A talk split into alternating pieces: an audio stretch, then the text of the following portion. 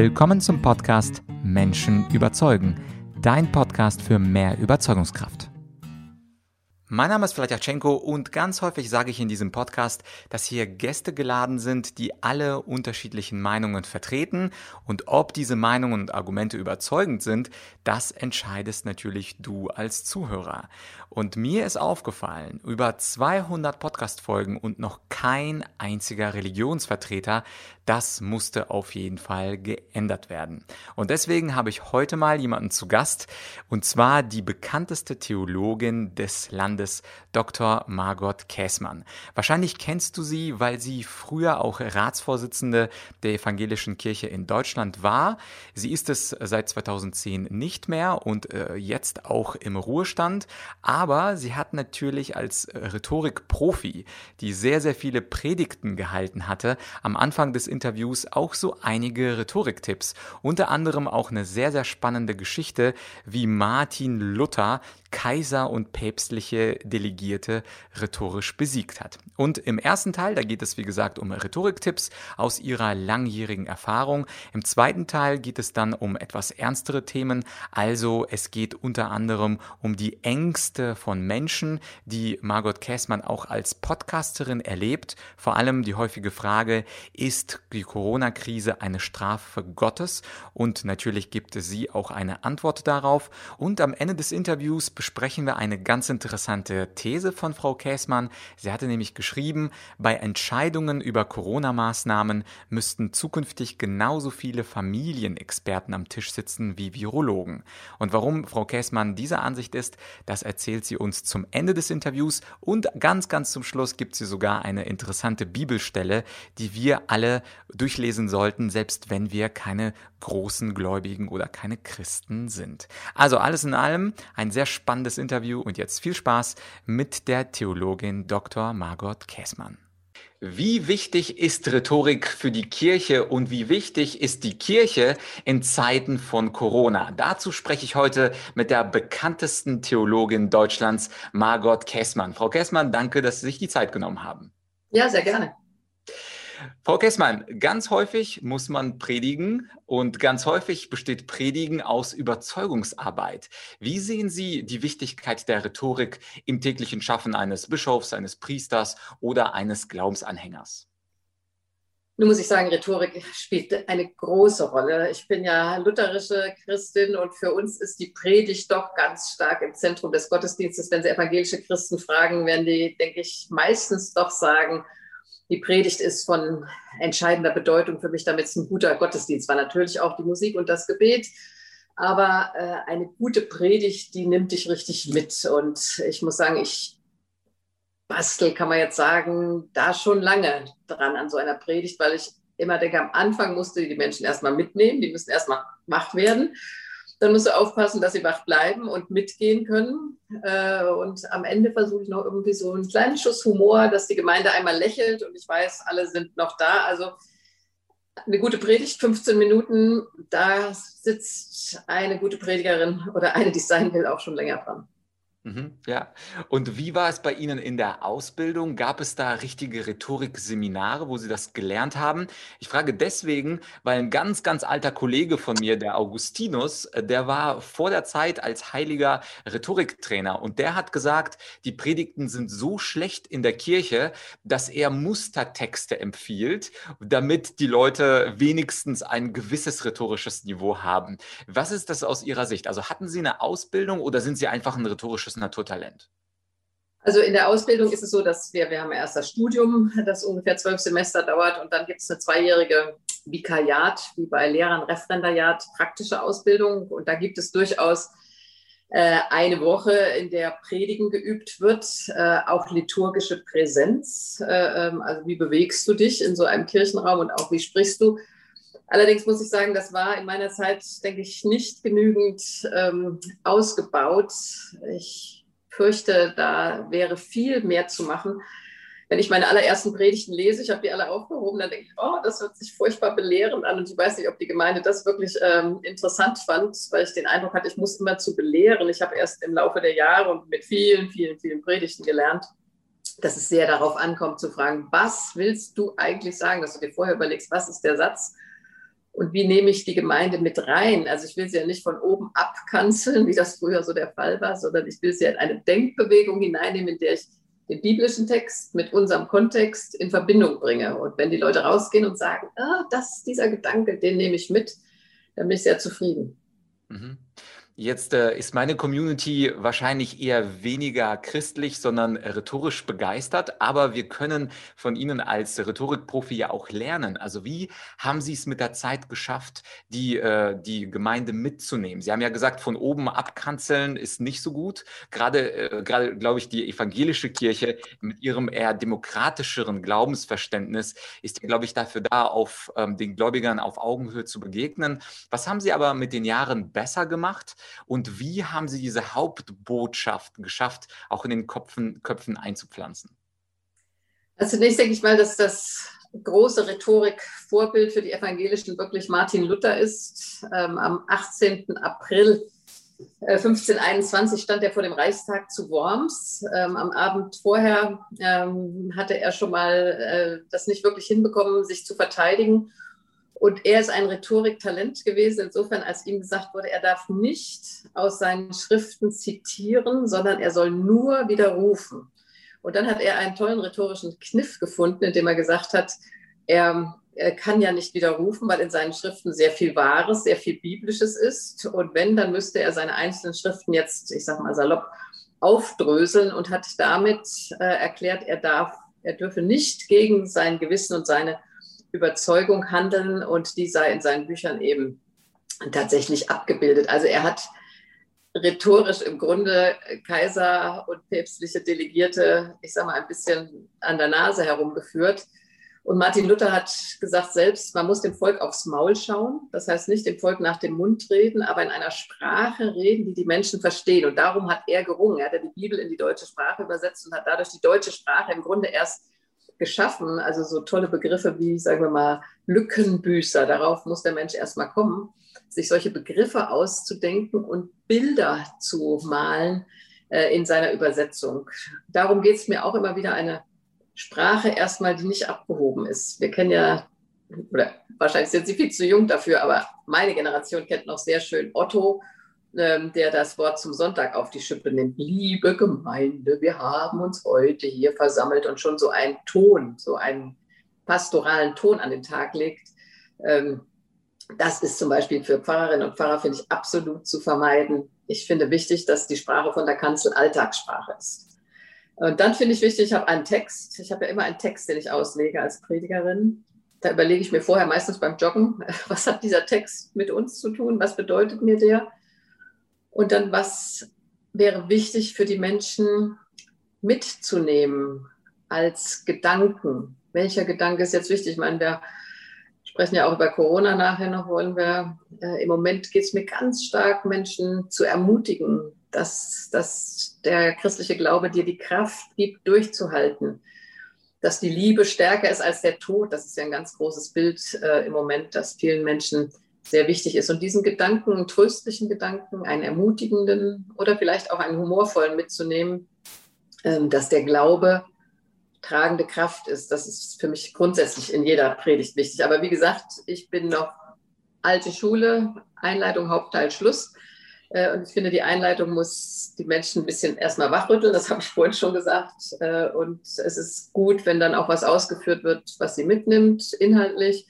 Aber am Schluss ist mir immer wichtig, dass noch etwas kommt, dieser starke Satz, der dann nachhallen soll. Ja, also der am Ende der Predigt, wenn es dann still ist, dass dieser Satz dir mitschwingt. Mhm. Ich weiß, dass ich einmal an einem Buß- und Betag gesagt habe, wenn äh, Büßen und Beten uns frei macht, dann wünsche ich Ihnen jetzt allen einen fröhlichen Buß- und Betag. Das haben mir viele gesagt, das hätte sie Jahre begleitet. Ein fröhlicher Buß- und Betag schien Ihnen so ein Widerspruch. Ähm, also solche solche kleinen Zündkerzen tun manchmal gut. Ja, ja, ich wollte Sie gerade nach einem Beispiel fragen, da haben Sie ja schon selbst eins, eins gebracht. Wunderbar. Und gibt es bei Ihnen in der Tätigkeit einen Satz, auf den Sie besonders stolz sind? Sie machen das ja schon einige Jahrzehnte. Ich glaube, jetzt sind Sie auch in den Ruhestand gegangen, aber Sie haben es ja viele Jahrzehnte aktiv betrieben, das Predigen. Gibt es einen Satz, es kann, muss kein Schlusssatz sein, kann auch ein Anfangssatz oder irgendein Satz aus Ihrer Tätigkeit, wo Sie denken, ja, Margot, das habe ich richtig, richtig gut formuliert. Also es gibt ein Predigtzitat von mir, das sind nur fünf Worte. Äh, das ist jetzt schon seit über elf Jahren sehr bekannt. Nichts ist gut in Afghanistan, heißt der Satz. Und ich denke, es ist noch nie passiert, jedenfalls in meinem Leben, dass ein Predigtzitat ein solcher Satz derartigen Aufruhr ausgelöst hat. Das war mir vorher natürlich überhaupt nicht bewusst. Ähm, aber es war ein Satz, der in dieser historischen Situation, Afghanistan-Einsatz, Einsatz von Oberst Klein, ein deutscher Offizier beordert die Bombardierung von Zivilisten, ähm, einen solchen Aufruhr erzeugt hat. Ich hatte sich zum CDU-Präsidium geladen wurde, dass der Bundesverteidigungsminister mich vorgeladen hat, sozusagen in der Kirche Aufruhr war, darf eine Bischöfin einen solchen Satz sagen. Also ich habe selten erlebt, dass ähm, ein Satz so, äh, so einen Nerv auf einmal getroffen hat. Ich kann Ihnen einen anderen Satz sagen aus einer Predigt, ähm, die, bei dem ich auch die Wirkung nicht vorher wirklich bedacht habe. Da habe ich auf dem Ökumenischen Kirchentag in München, sollte ich predigen in einem Gottesdienst über den Text Seid fruchtbar und mehret euch. Und habe dann gesagt, ja, früher war das wichtig für das damalige Volk Israel. Sie mussten sich vermehren, um das Land zu besiedeln. Aber heute wissen wir, dass das rasante Bevölkerungswachstum für die Erde so nicht verkraftbar ist. Deshalb ist es wichtig, dass Frauen in aller Welt Zugang zu Verhütungsmitteln haben. Äh, und insofern könnte man Verhütung oder die Pille, die war da gerade 60 Jahre alt geworden, auch als Geschenk Gottes sehen. Das habe ich dann in München beim Kirchentag in der Marienkirche gesagt. Das ähm, hat auch viel Aufregung verursacht, sagen wir mal sowas. Also es kommt immer auch auf den Kontext an, in dem was gesagt wird. Mhm. Ja, ja, schöne zwei, zwei Beispiele. Sie sind ja, das habe ich erfahren, auch Kollegin. Sie haben ja auch einen äh, Podcast mit einem Kollegen, den Sie machen, äh, Mensch Margot. Und es gibt ja bei Podcastern auch Zuschriften, Leserbriefe, Wünsche, Probleme. Und Sie versprechen ja auch im Podcast dann ein paar gute Ratschläge zu geben. In dieser Corona-Zeit, in der wir uns jetzt schon etwas länger befinden, was sind so die zwei, drei häufigsten Fragen, die immer wieder gestellt werden und vielleicht auch Ihre Antworten Antworten darauf. Also quasi etwas aus dem Nähkästchen plaudern, was vielleicht noch gar nicht im Podcast erschienen ist. Sag mal, im Podcast haben wir immer, Anne Torben-Fuchs und ich beim NDR, so ein, ein weicheres Thema, sage ich mal. Wir hatten beispielsweise Geschwister, das ist der, der am meisten abgerufen wurde. Das fand ich total interessant, äh, dass das Thema Geschwister die Menschen so bewegt. Und dann haben wir immer auch sowas ja wie Corona, Impfen, irgendwelche gesellschaftspolitischen Fragen. Was ich in letzter Zeit sehr oft gefragt wurde, war einerseits, ähm, ist dieses eine Strafe Gottes? Das ist ja eine Frage, die dann einer Theologin gestellt wird. Und meine Antwort ist nein. Ich glaube nicht an einen strafenden Gott, der sagt, hier schicken wir mal einen Tsunami, dann Krebsdiagnose und hier äh, eine Pandemie. Ich denke, Menschen sind verantwortlich für das, was geschieht. Ich bekomme im Moment sehr viele E-Mails mit wirklichen Existenzängsten. Also Menschen, die nicht mehr weiter wissen, aber auch durch die Pandemie auf einmal so mit ihrer eigenen Endlichkeit konfrontiert sind. Das hört unsere Gesellschaft nicht gern. Das Leben ist aber begrenzt. Und wie will ich diese begrenzte Zeit leben? Dass ich eines Tages, wenn es ans Ende geht, zurückgucke und sagen kann, es war jetzt so und so viele Jahre. Keiner von uns weiß das genau, aber ich habe diese Zeit bewusst gelebt. Das treibt in dieser Zeit jetzt nach mehr als einem Jahr Pandemie doch viele Menschen um, weil das Leben plötzlich so erschüttert wurde, wie sich das niemand hat vorstellen können. Das, ich weiß noch, dass ich selber auch gesagt habe, die können doch nicht alle Flüge nach China streichen, das geht nicht. Und es ging dann doch. Ich bin schon überzeugt, viele Menschen sind auch ihrer jüngeren Generation verunsichert durch diese so unerwartete, völlige Veränderung des Lebens, im Grunde ja für alle. Mhm. Ja, und äh, diese Existenzängste, das ist ja sicherlich auch, was nicht nur jetzt in Ihrem Podcast eine Rolle spielt, sondern der eine oder andere, der uns zuhört, hat sie vielleicht auch. Was würden Sie dann als Ratschlag geben? Und zwar, wir nehmen das Interview ja jetzt äh, Mitte April auf, 2021, und das Ende ist nicht absehbar. Stichwort Brückenlockdown und andere Ideen der Politik. Was könnten Sie denn als Ratschlag den Menschen geben, die Existenzängste haben, äh, vor allem beruflicher Natur? Ich denke mal, mal, dass die Familie immer einen Rückhalt bietet und telefonieren und skypen ist immer möglich. Aber ich glaube, berufliche Existenzängste, wie könnte man mit Hilfe von, von der Bibel, eines Ratschlags von Ihnen, diese Existenzängste zumindest um 17,8 Prozent mildern? Nun haben Sie sehr klar gesagt, dass viele Ihrer äh, Podcast-Hörerinnen und Hörer wahrscheinlich nicht christlich gebunden sind, aber mir hat persönlich mal sehr der Satz geholfen, du kannst nie tiefer fallen als in Gottes Hand, als, als Kraft zu sagen, das Leben ist nicht sinnlos, wenn du im Moment auch nicht weißt, wie es weitergeht. Es gibt, das kann ich Ihnen jetzt aus meiner Lebenserfahrung sagen, ich werde bald 63, es gibt Wege nach vorn, auch wenn du sie im Moment nicht siehst. Und wir können Wege gehen. Ich finde wichtig, dass wir alle in Beziehungen leben. Die einen haben Familie, das haben Sie eben gesagt, das kann eine tragende Kraft sein. Im Moment sind viele Familien aber auch bis an den Rand, gerade junge Familien, belastet. Aber es ist immer wichtig, die Freundeskreise zu pflegen, auch in diesen Zeiten nicht zu vereinsamen. Mir hat neulich ein Mann geschrieben, ich hätte über die Einsamkeit der Alten und die Situation der Kinder geschrieben. Aber er sei berufstätig, hätte früher Freunde gehabt, sich im Restaurant getroffen in sein Fitnessstudio gegangen. Jetzt sitzt er seit Monaten völlig allein im Homeoffice äh, und dreht langsam durch. Und da zu sagen, geht raus, das Leben ist jetzt. Wir können unser Leben nicht verschieben auf irgendwann 2022 und versucht euch dann wenigstens mit Abstand zu treffen, einen Spaziergang zu machen. Also nicht alleine zu Hause versauern, sondern die Kraft nehmen, sich verabreden, auf Distanz, mit Abstand und so weiter. Aber in Kommunikation bleiben, das finde ich ungeheuer wichtig und über die Sorgen sprechen und die Ängste. Und die Erfahrung ist doch, wenn du anfängst, über deine Sorgen und Ängste, was dich so beklemmt, zu sprechen, dann kommen auch diese Hoffnungsschimmer. Was wäre eigentlich zu tun? Was sind Möglichkeiten für mich und mein Leben? Mhm. Ja, ich hatte hier im Podcast schon den Professor Manfred Spitzer zu Gast und der hat einen interessanten Gedanken geäußert. Er meinte, eigentlich sollten wir alle nicht äh, Social Distancing machen, sondern Distant Socializing. Also, weil Social Distancing äh, setzt voraus, dass man sich sozial eben zurückzieht, aber es geht darum, ja trotzdem sozial vielleicht noch stärker in Kontakt zu bleiben, nur eben auf, auf Distanz. Das war ein klasse Gedanke. Äh, Frau Kessmann, Sie haben in einer großen Zeitung einen Satz geschrieben, den ich mir notiert hatte. Und zwar hatten Sie geschrieben, bei Entscheidungen über Corona-Maßnahmen müssten künftig künftig genauso viele Familienexperten mit am Tisch sitzen wie Virologen. Das hat mich auf jeden Fall neugierig gemacht. Warum ist es aus Ihrer Sicht so? Weil ich denke, dass die Situation gerade von Kindern oder jungen Familien überhaupt nicht im Blick ist. Also inzwischen ist es ein bisschen besser, aber am Anfang der Krise ging es immer nur um äh, Virus-Inzidenzzahlen von vorne bis hinten. Virologen, Virologen haben das Thema bestimmt äh, oder die Tagesordnung bestimmt. Aber die soziale Situation von Menschen, von Familien, ich habe gesagt, der Staat kann doch nicht einfach sagen, ihr bleibt alle zu Hause, Tür zu und was hinter dieser Tür passiert, interessiert den Staat nicht mehr, sondern da gibt es eine Fürsorgepflicht. Ich denke an viele Kinder, die in prekären Situationen leben, dann sind die Tafeln dicht, sie bekommen keine warme Mahlzeit mehr in der Schule oder in der Kita und am 20. Äh, ist nichts mehr da zu essen.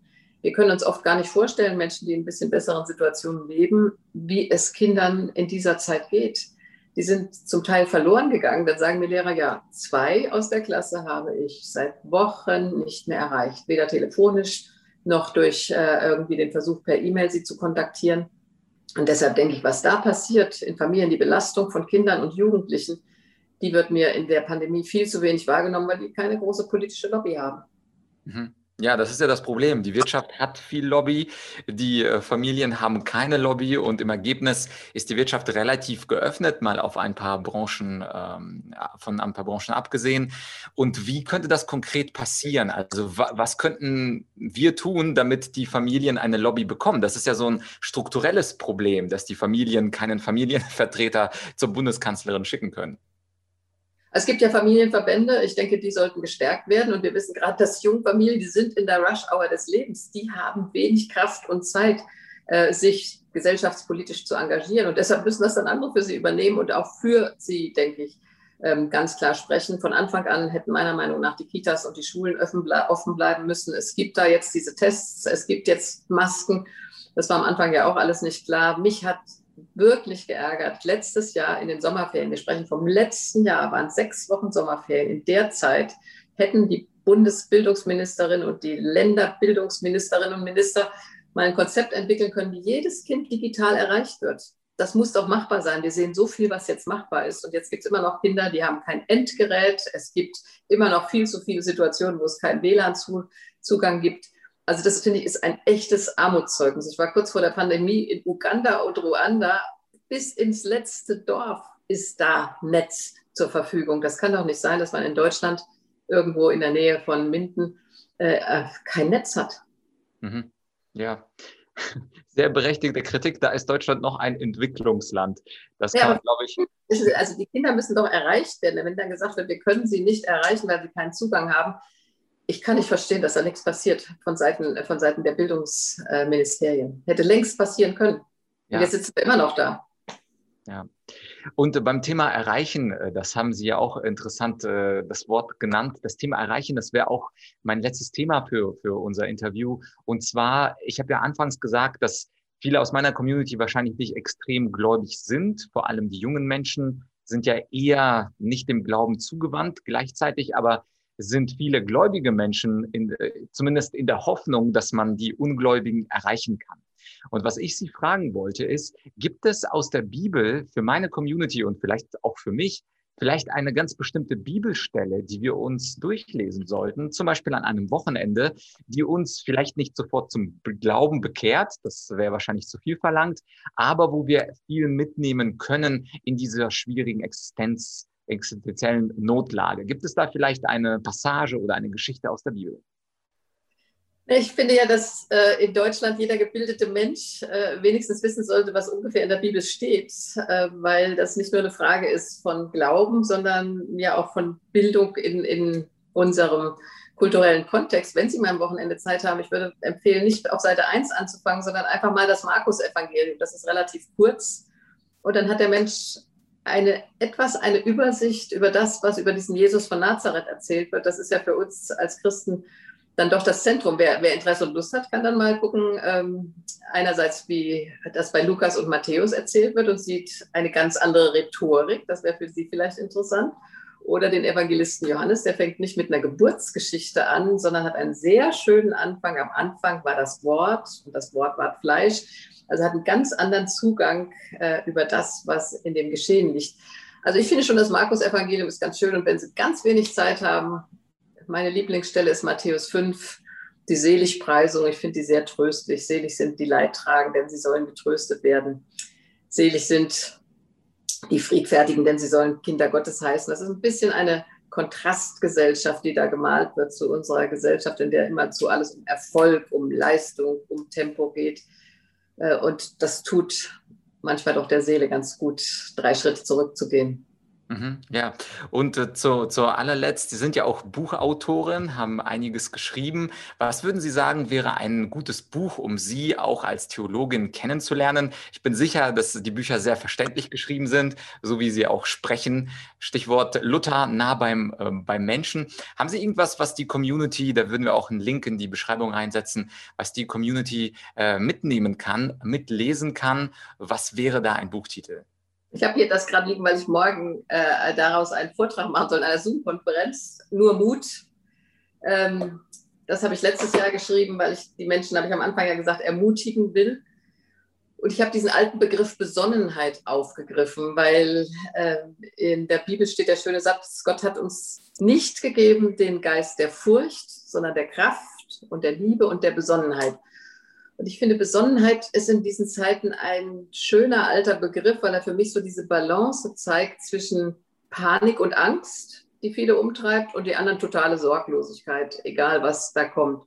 Und Besonnenheit kann heißen, ich finde für mich das richtige Maß in dieser Zeit zwischen der Zukunftsangst oder Gegenwartssorge und dieser totalen Sorglosigkeit, die so tun, als ginge sie das alles nichts an und sich dann Querdenker nennen, weil sie vielleicht, sage ich jetzt auch mal ein bisschen salopp, nicht gerade denken wollen. Ähm, das, das ist ein Buch, bei dem ich auch versucht habe, Mut zu machen, aber natürlich aus meiner christlichen Glaubensperspektive heraus. Und ich habe auch Zuversicht, weil vielleicht uns diese Zeit auch nachdenklicher macht, wie wir eigentlich leben wollen.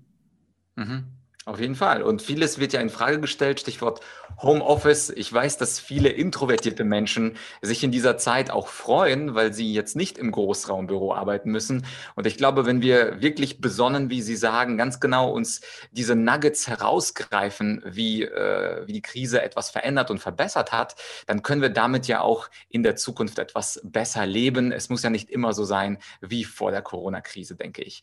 Ja, Frau Kessmann, äh, ich danke Ihnen herzlich für das Interview auch für Markus 5. Also ich werde es mir auf jeden Fall am Wochenende durchlesen. Die Seligpreisungen sind bei Matthäus 5. Ah, Matthäus 5. Ah, habe ich mir falsch notiert, ja.